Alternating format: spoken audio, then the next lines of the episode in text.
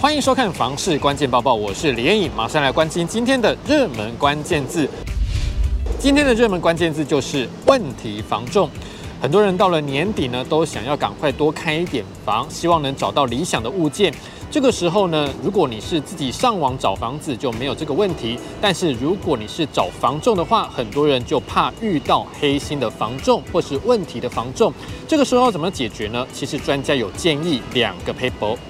首先，有些房仲为了争取售屋委托，常常会说这个区域我最会卖，或是这个区域我卖最多，借由吹捧自己的业绩，或是在估价的时候信誓旦旦，承诺能卖出社区最高价，来骗取屋主的信任。所以，民众在委托之前，可以请对方提供过去的成交记录或是相关文件，这样子就可以判断这个房仲是不是诚实。其次，目前实价登录已经全面实施了，而且资讯公布到门牌，资讯非常的透明，所以想要买卖房子，一定不能忽略这个资源。在找房仲之前，一定要自己先上网查询最近半年的实价登录行情，这样子就可以马上知道房仲提供的参考成交资讯是不是正确的。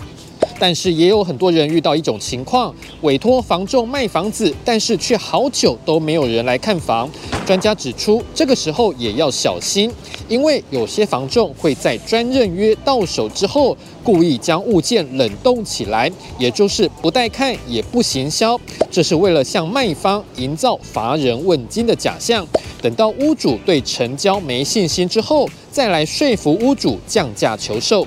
所以实价登录的资讯自己要常常查看，只要掌握更精准的资讯，就能避免自己受骗。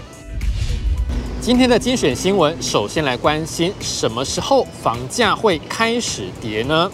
台经院指出，近期有不动产平台统计显示，国内成屋降价数量大大增多，加上明年开始住宅新增供给量会更大，如果景气下行，房市持续疲弱的话，预估明年上半年价格就会有所松动，一些区域的预售屋价格也会有所调整。接下来这则新闻来关心台南市的轨道建设。台南市政府宣布，交通局已经将第一期蓝线环评报告提交中央审查，后续将积极争取中央尽早核定综合规划与环评，预计中央核定之后八年就可以完工通车。由于台南捷运蓝线串联台南市的永康、东区和仁德，预估通车之后，对于当地的交通是一大利多。最后这则新闻来看到台北市北投区的好康消息，北投中继市场从十月二十五号开始试营运，这对于当地的生活机能来说是一大利多，很多消费者都抢先来尝鲜。市府表示，北投市场正式开幕的时间定在十一月九号，到时候会有很多好康，也会有抽奖活动，要让大家看看市场的转变。今天的买房卖房，我想问有网友问到了，他看到不错的房子，但是最近老婆怀孕了，所以他有点犹豫要不要买房子，想听听大家的意见。有人说就是因为有小孩才买房子，但是背房贷之后生活会比较没有品质。